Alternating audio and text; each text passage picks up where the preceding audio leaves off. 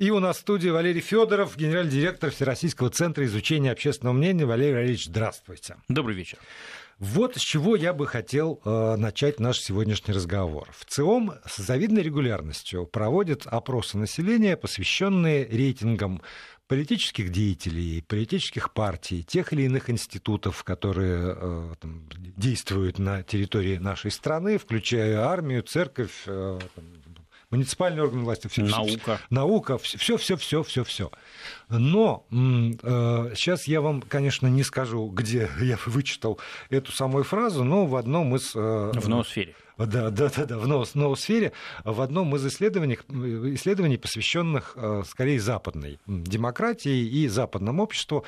И фраза эта, вырванная из контекста, врезалась мне в память. Уходит эпоха высоких рейтингов в прошлое. И дальше там было такое пояснение, которое сейчас дословно не воспроизведу, но тем не менее утверждалось, что вот все социологические выкладки по поводу э, рейтингов, скажем, кандидатов э, на выборах оказываются далеко не всегда верными. Вне зависимости от э, высоких или низких рейтингов тех или иных институтов, они продолжают функционировать и уже вот сами по себе рейтинги не являются определяющим при э, определении там, важности и ценности того или иного. Naсколько, э, с вашей точки зрения, это имеет право на существование? Потому что, скажем, э, я оглядываясь назад, могу сказать, что рейтинги э, там, доверия, например, или э, одобрения правительства, Государственной Думы разных созывов. Я, правда, беру в ретроспективе за там, многие-многие годы, с тех пор, когда я стал вынужден за этим следить. Далеко не всегда высокие. Тем не менее, институты эти работают, тем не менее, есть какая-то там кривая, то повышаются, то понижаются. Насколько действительно сегодня вот этот вот э, рейтинг, который, рейтинг, выстраиваемый на основе опросов населения, действительно Э, работающий инструмент и какая-то важная составляющая для принятия тех или иных там, политических решений. Вы очень смелый человек, задав в самом начале передачи этот вопрос, потому что мне кажется, что мы будем говорить о нем, э, вернее, отвечать на него целый час. Очень может быть. Вот. Э, то есть у меня уже есть пять ответов, и по ходу пьесы, я думаю, их количество увеличится. Вот. Значит, ну вы меня так остановите да, вовремя. Если, если что, я остановлю, потому что у меня заготовлены еще и другие темы. Да. Значит, ну, первое. Э, высокий рейтинг. Хорошо ли с высоким рейтингом или плохо? И что вообще может политик с высоким рейтингом, а чего он не может? Давайте вот в этом ключе порассуждаем. У нас перед глазами отличный пример. Давайте, э, как говорил э, значит, Алексей Толстой, ходить бывает склизко по камешкам иным, и так о том, что близко, мы лучше умолчим, а поговорим о том, что далеко. Хотя в современном мире все расстояния же, они все, все, все сжимаются. Да, сжимаются. Мир-то плоский, как говорят американские наши коллеги. Так вот, э, Францию давайте возьмем. Ну, там совсем недавно, полтора года назад, если не ошибаюсь, прошли выборы президента. И на них победил Эммануэль Макрон, политик нового поколения, новой формации. И победил с оглушительным результатом. А, более того, на прошедших вслед за президентскими парламентских выборах Подтвердил Макрон его. не просто подтвердил, а укрепил свое лидерство. Причем это тоже был феноменальный просто результат, потому что партии у него к этому моменту никакой не было. Он слепил из того, что было, а, движение, которое тут же первый раз приняв участие в выборах, а, получила твердое большинство в обеих палатах а, парламента французского. Это беспрецедентный случай. После деголлевских времен, да, а это, напомню, 50-60-е годы, такого не было в истории Французской Республики. И на что употребил Макрон этот рейтинг? Стал проводить разные реформы, в том числе те, которым призывали многие поколения французских политиков, но сделать ничего не могли. Например, там либерализовал трудовое законодательство и т.д. и т.п. И вот полтора года все шло как по маслу. Французы кололись, плакали, значит, но продолжали есть кактус, то есть реформы Макрона. И в один прекрасный момент началось восстание желтых жилетов. Да, 16 недель назад это произошло. Да, и все пошло и все накрылось, как говорят в народе, у нас медным тазом. Рейтинг у него сегодня 24-25%. То есть это самый быстрый и самый оглушительный провал французского президента за последнее время. Предшественник его, Франсуа Оланд, он не мог похвастаться высоким рейтингом, в отличие от Макрона. Ну и такой динамикой тоже. Ну и такой динамикой падения тоже похвастаться не мог. Вот. Понятно, что с высокой планки падать больно. И вопрос, а что теперь может президент Макрон? Mm. Выясняется, что ничего не может. Больше он не может ничего. Ни одна реформа, даже несмотря на то, что его партия имеет большинство в обеих палатах а, французского парламента, не может пройти потому что общество не поддерживает этого президента. И все, что может сейчас Макрон, это, с одной стороны, э, значит, полицейскими мерами всячески э, снижать число участников движения желтых жилетов, арестовывать их, сажать, предъявлять им там обвинения разнообразные. И идти на бесконечные уступки. Вот. Ну, э, уступки, да, вот вопрос, насколько далеко он может зайти, потому что тоже французский бюджет, не резиновый, каждая уступка чего-то стоит, но в любом случае он сейчас объявил национальные дебаты, так называемые. Да? То есть сказал, что да, действительно, есть целый ряд проблем, по которым в обществе консенсуса нет, нам нужно срочно его найти, каждый должен высказаться, и по итогам этих дебатов вот мы примем согласованное решение. То есть он, по сути, отказался от такого авторитарного, волюнтаристского э, подхода, которым раньше славился. Да, говорил, когда я знаю, что надо делать, я знаю, как спасти Францию, и мы ее спасем, несмотря ни на что, и вопреки значит, всем злым голосам. Сегодня он не может себе этого позволить. Он не может э, реализовывать свою программу реформ, хотя вот вся французская элита убеждена, что это правильная программа, и только она и спасет Францию. Вот плата за низкий рейтинг. Поэтому, отвечая на ваш вопрос, может ли существовать правительство, может ли существовать президент, может ли существовать политическая система при низких рейтингах? Да, может. И мы с вами хорошо помним это время. 90-е годы президент Ельцин растерявший свой рейтинг за два года, чрезвычайно высокий рейтинг, кстати, был, носили на руках человека вот, в 90-91 годах. Потом постепенно перестали, и уже к 94 году рейтинг совсем никакой. А в 96 году, буквально через там, 2-3 месяца после выборов, где он снова победил, вот, рейтинг э, ну, где-то там 4-5%. И тем не менее... Но реформы продолжались. Нет, не продолжались никакие реформы, не было никаких реформ. Значит, все реформы начались после того, как э, Владимир Путин был избран президентом. После этого приняли, наконец, земельный кодекс. После этого налоговый кодекс был, значит, окончательно принят. Ввели плоскую шкалу подоходного налога. Ну, в общем, э, можно посмотреть, перечитать, что было сделано. Ельцин не мог не сделать ничего. Вот э, все, что он сделал, он сделал в период своего высокого рейтинга. Но то, что он сделал, и лишило его этого рейтинга. Напомню, это реформы радикальные, которые получили э, название реформ Гайдара. Вот. Э, пока рейтинга Ельцина хватало, он прикрывал собой правительство Гайдара и позволял ему реализовывать реформы. Как только рейтинг обрушился, пришлось распрощаться с э, правительством реформаторов и более мирное, более спокойное, более компромиссное правительство Виктора Черномырдина назначить. Вот, поэтому, конечно, президент продолжал работать. В общей сложности там 9 лет, если не ошибаюсь, Ельцин правил страной. Но вот границы возможного при низком рейтинге резко сузились. Он не мог сделать почти ничего. Вот. И все решения, которые он принимал, ну, например, оппозиционная дума да, не соглашалась поддержать проект бюджета, представленный Ельцином и его правительством. Но, тем не менее, принимала. Почему? Ну, потому что Ельцин шантажировал угрозой э, распуска Рост, Госдумы. Да. Депутаты, конечно, не дураки, свои места теплые менять, э, так сказать, терять не хотят, поэтому вот все-таки принимали. Но реально никаких серьезных решений он принять не мог. Вот.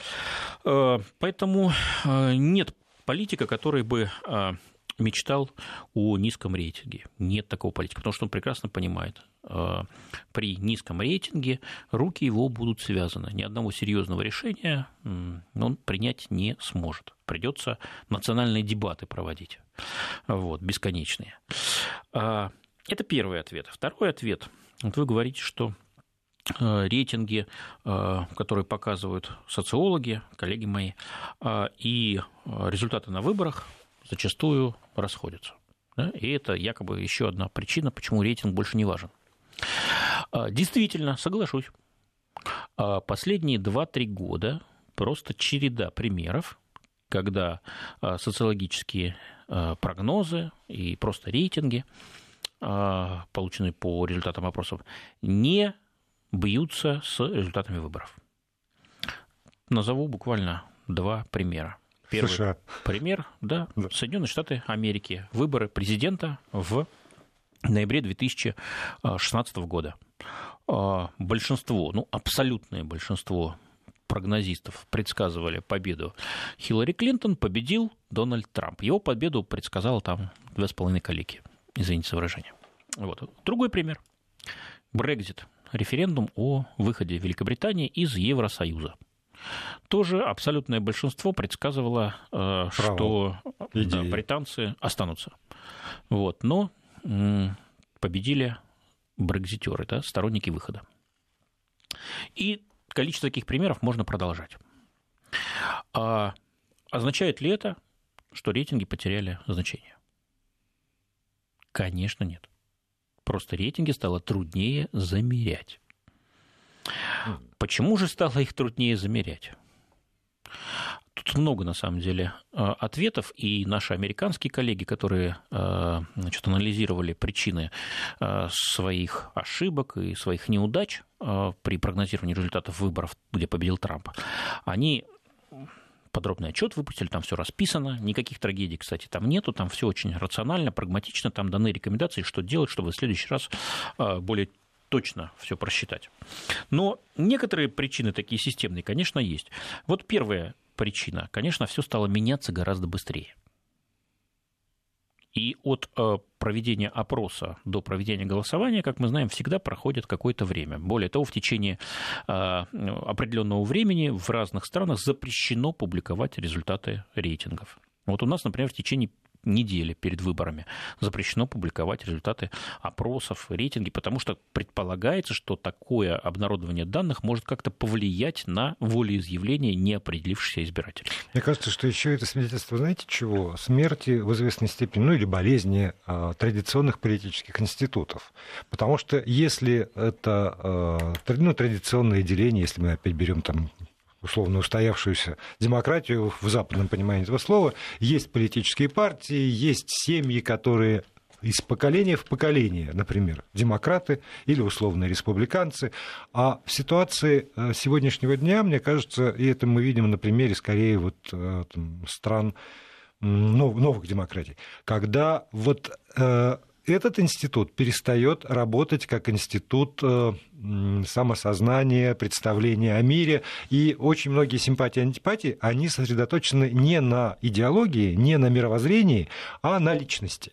И тогда понятно, что может выскочить Макрон, и под него вдруг создастся некое образование, которое после его политической смерти и естественным образом тоже умрет. И мы видели э, кучу таких партий, которые от выборов до выборов живут только потому, что у них есть лидер. И симпатии или антипатии конкретному вот этому человеку, они действительно могут меняться в течение очень э, быстрого э, времени, там, короткого времени. Неделя, две, месяц максимум, и человек, который его не знал, например, узнал, полюбил, влюбился, вот это вот когда очарование. И тут как раз э, и политические технологии, наверное, работают на то, чтобы подвести вот этот пик очарования, но все равно же есть какой-то там, как формируется влюбленность. Она, вот этапы психологи знают, чтобы, как спортивная формула спортсмена, и вывести этот пик влюбленности на дату выборов. А дальше уже и трава не растет. А устоявшихся мировоззренческих каких-то э, основ в очень многих людях в сегодняшнем мире просто нет, потому что действительно твал информации тебя все время мотает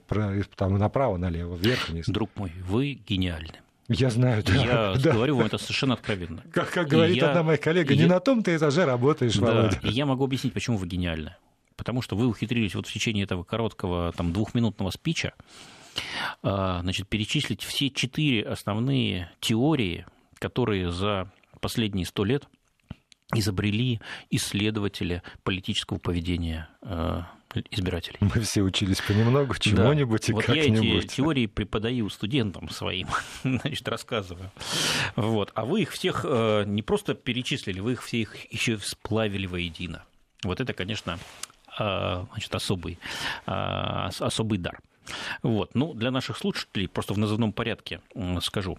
А, первая теория, она исходит из того, что люди голосуют Э, потому что они принадлежат к той или иной социальной группе, э, скажем, профессии вот, или географической группе. Вот, то есть по принадлежности. Да? Вот если ты шахтер и всю жизнь так сказать, проработал на руднике где-нибудь в скалистых горах в Америке, то ты будешь голосовать за демократов предположим. А если ты э, адвокат преуспевающий и живешь в Нью-Йорке, вот тут, наверное, ты будешь голосовать за республиканцев. Вот. Хотя, как показало голосование американское, как раз эти, эти адвокаты да. не стали голосовать за Трампа, а шахтеры удивительным образом за него проголосовали. Да, но я сейчас взял пример с потолка. На самом деле, э, эта Нет, теория но... родилась в 40-х годах прошлого века, и тогда, конечно, другие были шахтеры угу. и другие адвокаты, да, чем да, сейчас. Да, да. Вот. Но э, в Америке эта теория появилась, и там она э, получила большой успех, прежде всего потому, что там двухпартийная система, и там довольно легко или за красных или за белых, угу. условно говоря, полутонов нет. Вот. А, но все-таки эта теория описывала далеко не все а, богатства и все, не все варианты. И следующая теория, она говорит, нет, важно не какой группе ты принадлежишь, не к какой социальной группе, профессиональной, не каков твой доход, а главное – это как тебя воспитали. Вот в какой среде ты э, рос. А, и эта теория, она говорит о а, приверженности, о чувстве самоидентификации с той или иной политической силой или движением, или партией. Вот известно, что на протяжении многих десятилетий в Италии и во Франции, э, казалось бы, процветающие капиталистические страны, целые города и села из раза в раз, из поколения в поколение голосовали за коммунистические партии.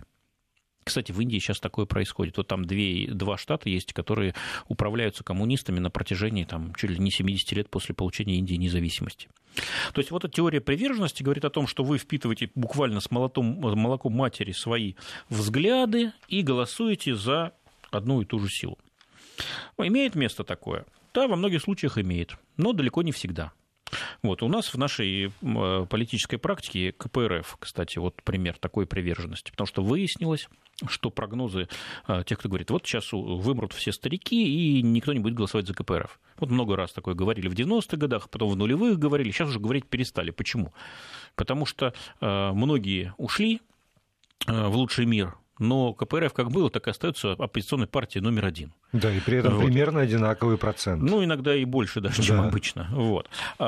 Выяснилось, что многие из тех, кто а, родился и был воспитан в семьях, где старшее поколение голосовало, голосовало за КПРФ, наследуют вот эту приверженность и продолжают голосовать за нее. Не все, но значительная часть. Поэтому теория тоже вполне рабочая. Но и она объясняет не все богатство феноменов. Есть третья теория. Все-таки люди рациональные существа, и а, люди многие голосуют за ту или иную партию в зависимости от того, чего она добилась, ну или ее представитель на посту президента, лидера страны, а, за время, пока он был у власти. То есть люди считают, ага, при этом президенте мое благосостояние выросло, значит, я буду голосовать за него же или за э, представителя его же партии, если он по каким-то причинам не баллотируется. Если при этом президенте мое благосостояние упало, значит, э, я буду голосовать за противоположную партию, за альтернативу. Вот такая рациональная теория. Кстати, тоже в Америке родилась. Американцы сами себя считают нацией цифр, все считают, вот, в отличие от нас. Мы поменьше считаем. Мы сердцем. Вот, мы да. сердцем, да, да, да, голосуем мы выбираем. Ну, вот так вот. Но есть еще одна теория, и вы ее тоже упомянули, это теория коммуникативная. Она говорит о том, что, вообще говоря, огромное большинство людей сегодня не имеет никаких убеждений. Вот. Давно они забыли, за кого голосовали их родители и дедушки, бабушки. Вот. О принадлежности к социальному классу и говорить не стоит, потому что э, ну, два человека, которые э, по переписи вроде бы принадлежат к одной и той же социальной группе, на самом деле у них совершенно разный образ жизни, совершенно разные ценности. Вот. Э, один аполитичен, другой суперполитизирован и так далее. То есть это все не важно. А что же важно? Почему же все-таки значительная часть людей идут и голосуют? Хотя, вот честно говоря, рационально, никакого смысла в этом нет. Потому что мы живем не в античных городах, где э, голос там, каждых 100 или 200 человек угу. решал э, судьбу города, судьбу всего сообщества, да, города-государства. Мы живем в огромных многомиллионных демократиях. И действительно, один голос ничего не решает. Вот. Но люди идут и голосуют. Почему? А потому что теория коммуникации говорит, что э, максимум такого информационного шума, если можно выразиться, максимум борьбы за э, головы избирателей, он происходит в течение последних нескольких месяцев перед выборами или даже последних нескольких недель, или даже последних нескольких дней. А, то есть человек, не имея никаких убеждений или имея какие-то очень сомнительные слабые убеждения, под влиянием рекламы, public relations э, и т.д. и т.п., э, формирует свою позицию. Конечно, она очень короткоживущая, ему главное ее не потерять до дня голосования, донести, не расплескать. Но потом на следующий день можно об этом уже забыть, как, кстати, и происходит. Вот еще одна теория, теория коммуникации. Вот. И все эти теории сосуществуют, и все они объясняют ту или иную часть феноменов, связанных с голосованием. Но нет, увы, пока универсальной теории, которая бы охватывала все эти феномены. Ну да, если учесть. Кроме что... вашей Которая все сплела. Это, понимаете, и опыт сын ошибок трудных. Не, не первый год, что называется, я сижу на этом кресле, у этого микрофона. Наверное, вот действительно... А, Дай бог еще столько же. Ну, можно больше. Вот. А, потому что, э, увы, или к, или к счастью, но, но мы, правда, общество, которое живет в разные времена, в разные эпохи, по мироощущению, собственно в разных технологических укладах. И я не знаю, найдется да, ли человек... Да, да. некоторые называют это растянутым коллективным бессознательным. Вот, да, глубинный народ. Но это, кстати, осо- осо- э, такая специфическая характеристика России. Ну, вспомните, 61 год. Да. Вот, летим в космос, при этом полстраны живет в бараках. А если вспомнить э, еще 61-й, то это было до несчастья, как у Чехова сказано. До да, да, да. Мы прервемся и потом продолжим. Директор, генеральный директор ВЦИОМа Валерий Федоров остается в студии. Продолжаем разговор. Генеральный директор Всероссийского центра изучения общественного мнения Валерий Федоров у нас в студии. И, э, Валерий Валерьевич, если позволите, я все-таки оставлю нашим э, слушателям загадку по поводу еще э, как минимум трех вариантов ответа на вопрос о рейтингах и перейду к вопросу, мне кажется, связанному все-таки с этим делом, и верну вас к вашему же докладу, который вы сделали на научно-практической конференции «Психологическая оборона. Технологии управления массовым сознанием. Угрозы и вызовы». И касалось это выступление, собственно, а, важного понятия нация. Вы приводите а, два там определения. Одно Эрнеста Ренана. Нация – это ежедневный плебисцит. Вот. А, а, собственно, дальше, развивая эту мысль, утверждаете, что нация – это плебисцит по вопросу о будущем. И дальше, ссылаясь на Хосе Артега и Гассета, говорите о том, что что это не абстрактное будущее, которое когда-нибудь нас настигает, я сейчас цитирую, а будущее как идея, как образ и как проект. Если у будущего у вашей нации нет, то у вас нет и нации. Вот так вот серьезно. И, ну и дальше доклад, который, собственно, говорит о необходимости формирования такого национального проекта у нас здесь для того, чтобы это будущее, собственно, существовало, для того, чтобы нация имела а, возможность развиваться. Вот с вашей точки зрения, сегодня а, такой проект, такой образ будущего существует а, в как бы это сказать, принимаемый ну, большинством россиян, большинством населения нашей страны? Нет. Нет. Не существует. Мы будущего боимся и боимся разговора о нем. У нас будущее, значит, это три месяца ближайших. Вот, э, значительное, ну, относительное большинство опрошенных нами только вот на три месяца вперед э, какие-то планы строят. Вот. И более того, у нас э, стало гораздо меньше будущего последние 9 месяцев. 9 Даже 10. так? Да. Вот не, не, не годами, не, не десятилетиями, пятилетками, в, в месяцах изменяется это представление, да? Да, да действительно так. Вот. Ну, понятно почему, потому что как бы, главное событие прошлого года – это повышение пенсионного возраста, оно было таковым для абсолютного большинства россиян, оно показало, что нам предстоит э, значит, не радоваться жизни, а работать, работать и работать еще больше, чем раньше. Это вот. если только в том случае, если работа не приносит радость. Ну, а, а если приносит... большинство на радость не приносит, к сожалению. Вот, пока еще. То есть мы еще не вышли на такой постматериалистический уровень, где мы готовы работать пусть даже за небольшую э, зарплату, но чтобы, так сказать, интересно было и чтобы радовало. Потому что мы по-прежнему остаемся достаточно бедным обществом Понимаете? Вот можно себе позволить получать небольшую зарплату, если у тебя есть четкие социальные гарантии, если ты понимаешь, что тебя не бросят, не забудут, значит, ты не протянешь значит, ноги с голоду. Вот. А у нас пока такой уверенности нет. Извините.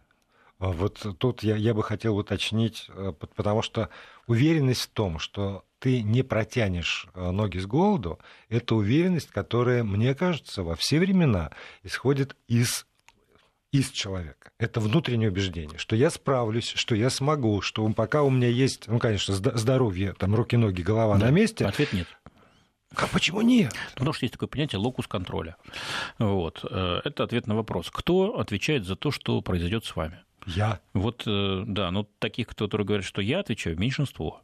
Это значит, у них внутренний локус контроля. А большинство говорят, нет, это вот все зависит от обстоятельств, вот от того, в какой стране я родился, значит, какая политика в стране, Но это же не, не, не, ведет. не повзрослевший вот. человек, может ну, только так говорить. Ну, вы знаете, всегда ведущих меньше, чем ведомых. Согласны? Ну да, но... Может ли быть э, вся нация из ведущих состоять? Нет, но... Конечно, но, нет. Но как, как бы это... Даже ведомые должны отдавать себе отчет, что если они не будут перебирать ногами, то они никуда не пойдут. Как в том анекдоте, да? Ты хотя бы лотерейный билетик купил. Конечно, да. Ну, государство, кстати, нас этому учит. Вот и правильно то делает. самое решение, о котором я говорил, оно, конечно, очень сильно ударило по нашему э, патернализму. Вот. И тех, кто уж совсем расслабился и рассчитывал, что значит, государство доброе, заботливое и значит, все сделает правильно и нас не бросит, вот, конечно, холодный душ для это, это для них был, и теперь многие из них, может быть, это, кстати, один, одно из немногих позитивных э, последствий вот этого решения – вот многие теперь, теперь поняли, нет, значит, надо на себя рассчитывать, надо самим как-то вертеться и крутиться. Нет, с другой стороны, а, государство в лице президента, вот сейчас послание говорит, да, социальный контракт, пожалуйста, под обязательство человека начать двигаться, государство готово в рамках этого социального контракта оплатить там, переподготовку или выделить деньги для, ну, там, поэтому старт, для стартового реакция на президентское послание очень хорошая. Вот мы как раз на днях закончили исследование. Вот, признано, признано очень конкретным, очень правильным, очень адресным, очень своевременным. Это ровно то, чего люди и ждали от президента сейчас. Я еще почему завел этот разговор? Сейчас, то есть, да, да, да, да. не обещаний светлого будущего, не рассказов о том, что все будет хорошо там, через 5-6 лет у страны в целом. Вот этого не ждали. Почему не ждали? Потому что не верят в это. Вот, боятся в это верить. Вот, а ждали именно адресных, конкретных мер по поддержке самых слабых. И тогда вот этот вот главный посыл по поводу того, что люди должны каждый день видеть э, изменения из своего окна, и что в течение года надо достичь там того-то и того, это как раз то, то чего ждали, чтобы, да. чтобы быстро, чтобы да. сейчас, да. чтобы никак, а, никогда а не будет. А мы с вами и с президентом добавим, что еще каждый при этом должен мотыжить свой участок. Да. Конечно, мотыжить. Вот. И почему я, собственно, завел про этот разговор? Потому что мне показалось, что целый, целый, целая серия тех опросов, э, тех тем, которые вы поднимаете в вопросах последнего времени, это опять же, поправьте меня, если не так, и это, собственно, вы льете воду на, на ту же мельницу как раз, для того, чтобы определить, а, а, а в чем же самый этот вот национальный проект, который может быть принят, а какие, по каким правилам хотя бы он должен выстраиваться, в какую сторону этот вектор должен быть направлен. Потому что я вот перечислю, значит, неравнодушные граждане среди нас, мне кажется, туда. Гражданин и лидер, главные требования и качества – и э, предпринимательство в России, отношения россиян и барьеры, э, и, и, это, и это, собственно, тоже туда. А это все последняя, простите, последняя неделя. А про опросы, которые провел Всероссийский центр можем, изучения конечно, общественного мнения. Значит, вот эти сейчас опросы активно обсуждать. Но вы всегда высокую планку сдаете такие концептуальные темы ставить. Поэтому э, давайте я вам не про опросы расскажу, давайте я вам расскажу про наше будущее. Давайте. Да? Я да. же сказал, что у нас, значит, пока будущего нет, по мнению э, людей. Вот. Но без будущего жить же невозможно. И э, действительно, Артега и Гассет э, писал, и так сказать, я к нему здесь присоединяюсь тремя руками, вот, что нация – это ежедневный плебисцит по вопросу о будущем. Ну вот, плебисцит есть, ну, то есть плебисцит, обсуждение, угу. референдум, дискуссия, да. Голосование, вот, но пока, числе, да. пока еще не а, значит, вербализовали мы результат этого плебисцита. Да? То есть нет еще, не написано на каждом углу и, самое главное, в, каждом, в каждой голове. Кодексы строителей коммунизма условного, да? Ну, кодекс-то это были э, заповеди определенные, что надо делать вот, и как себя вести. Ну, известно вот. для а, чего. Вот, а тут важнее для чего. То есть в кодексе строителей коммунизма с этой точки зрения главное одно слово – коммунизм. То есть вот коммунизм, бесклассовое общество, uh-huh. да, где э, значит, от каждого э, значит, по э, способностям, каждому по потребностям, и вообще на всем мире, во всем мире, на всей планете мир и, в общем, красота. Вот. Вот это был образ будущего. Конечно, многие его обсмеивали, кто-то в него не верил, но это была официальная доктрина, и этому учили в детском саду, в школе, в ВУЗе. Значит, и вся государственная идеология строилась на движении к этому образу. Царствию небесному. Вот, к Царствию небесному да. на земле. На земле, на земле. Да, да. Вот. Теперь какое же у нас будущее возможно? Возможно с точки зрения того, что а, вот все наши исследования, и не только наши, а, показывают, что именно этот образ в наибольшей степени отвечает запросам, ожиданиям, пожеланиям, стремлениям а, наших российских людей сегодня. Это СССР номер два. Чем он должен отличаться от СССР, который канул в лету почти 30 лет назад? А это должен быть СССР высокотехнологичный, условно говоря, советский человек с айфоном угу. и с роботами. Вот. Во-вторых, он должен быть богатый. СССР, увы, был довольно бедной страной. Вот даже советские вожди жили в тех условиях, в которых сегодня постыдится жить там, чиновник средней руки, не говоря уже о бизнесмене. Вот. А автомобилей, напомню, в личном пользовании практически не было. А, значит, очереди стояли за всем. В общем, бедно жили, скудно жили. Правительственная вот. дача Этого сегодня нам не никого надо. не Мы хотим жить хорошо, мы хотим жить за житочно. Потребительский, а, потребительские притязания у нас совершенно другие, чем были 30 лет назад. Вот туда нам Здесь в эту вот бедность короткая не надо. пауза. Вести ФМ. Очень вовремя у нас пауза для того, чтобы понять, мы хотим жить богато. зажиточно. Зажиточно, да? богато. Вот.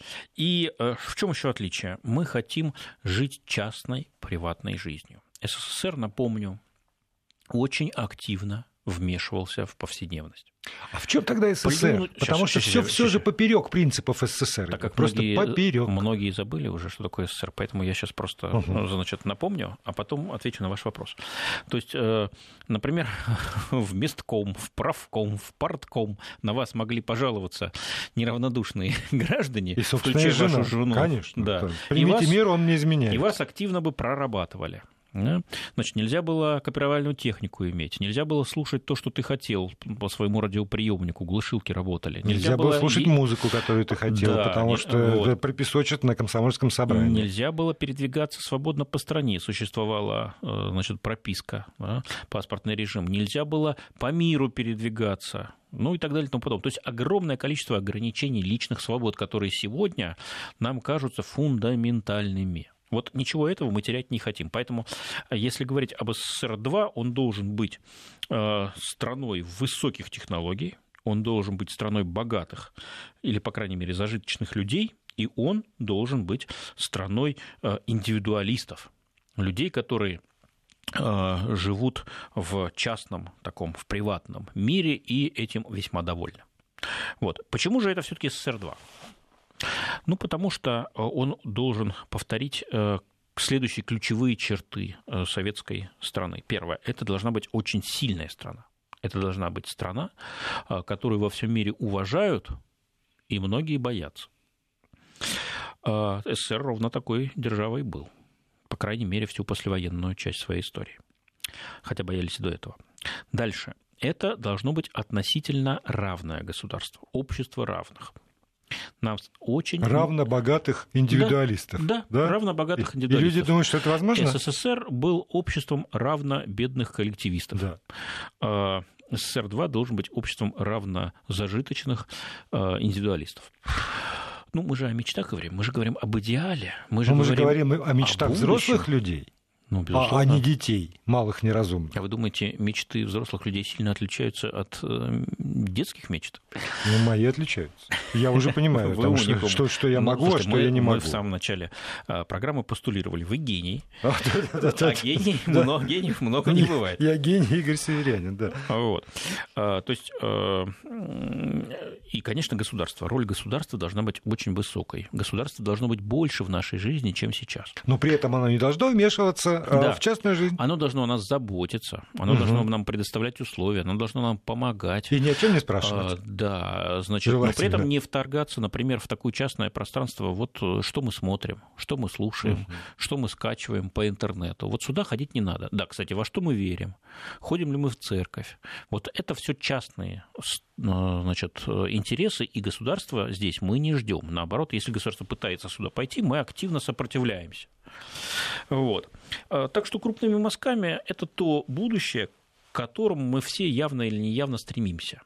И если государство наше принимает решения, которые нас от этого идеала, от, этого, а, от этой мечты удаляют, отдаляют, то мы обижаемся на наше государство, и мы разочаровываемся в нем, и мы думаем, что будущего нет. И это ровно то, что произошло вот последние 10 месяцев.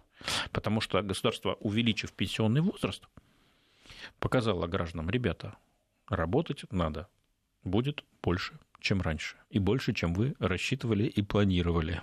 Но если, ребята, если вы индивидуалисты, если вы не хотите, чтобы вас между, тогда полагайтесь на себя и работайте, мы, собственно. Мы индивидуалисты, тоскующие по сильному и заботливому государству. Кстати, вы знаете, как ни странно, такие примеры реализованные существуют в мире. И, кстати, очень неплохо живут. Вот, скажем, Швеция в перестроечные годы был очень популярен пример шведского социализма, потом о нем как-то забыли. Вот. Но Швеция продолжает существовать. И, кстати, на вполне социалистических принципах. Это абсолютно индивидуалистическое общество. Но при этом значит, 100 очков вперед даст нашему современному в части значит, заботы о государстве. О человеке. Да, правда, платить за это приходится не 13% подоходным налогом, а, я не помню точно, ну, в общем, ближе к 50. Да, 40, 46, кажется. Вот, но вполне существует общество, и неплохо существует. Доход да, на душу но... населения в разы больше, чем у нас. Да, но при этом пенсионный возраст тоже, знаете, не, не, не, не 55-60, да, согласен, да, а согласен. скорее 65 плюс. В общем, такие э, вот э, модели, которые нам кажутся мечтами, они вполне могут быть реализованы. Но меня что смущает, я про, про это все время говорю, это нерациональная модель. Это может существовать как мечта, но если мы говорим... В рациональную модель невозможно поверить.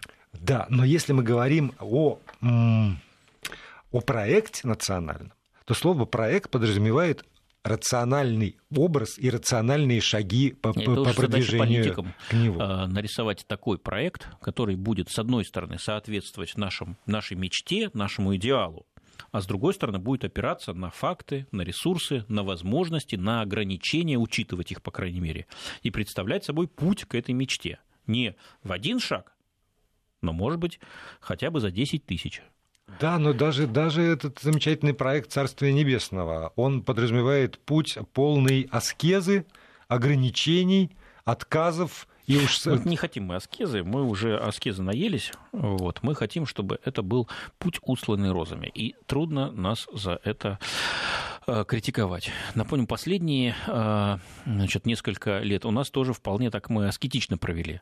То кризис, то нулевой экономический рост. Вот по итогам 2018 года рост статистики насчитали 2,3%, но реальные Это доходы... Большой почти... успех нашей статистики. Да, да, но реальные доходы почти не выросли. Вот, поэтому э, не разгуляешься особенно. Поэтому устали, конечно, мы от такой аскезы. Уже хочется себе позволить что-то больше, чем вот в рамках аскезы. Пока не получается. И Но... поэтому э, по этому поводу мы очень скептичны, критичны, саркастичны, некоторые из нас. Ну, в основном так, фрустрированы и разочарованы. Но, с другой стороны, если вернуться к началу нашего разговора, а то все равно, то в смысле рейтингов э, все хорошо. А значит, а значит, возможны э, вполне решительные шаги на каком-то пути. Ну, у кого-то хорошо насчет рейтингов, у кого-то не очень. Вот, скажу только, что... Да, у Ксении Анатольевны я посмотрел, совсем плохо да. с рейтингами.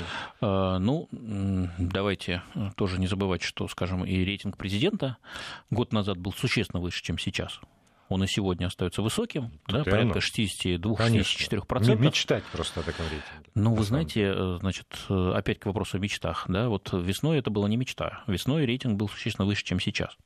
Вот. Тем не менее, действительно, сегодня почти э, две трети опрошенных нами россиян по-прежнему одобряют работу Владимира Путина на посту президента, и это очень большой ресурс политический. Ну и посмотрим, как, как, как, как будем дальше, потому что вы меня прям смутили, я должен обдумать. Спасибо большое. Генеральный директор Всероссийского центра изучения общественного мнения Валерий Федоров нарисовал эту картину будущего, ну а нам с этим жить.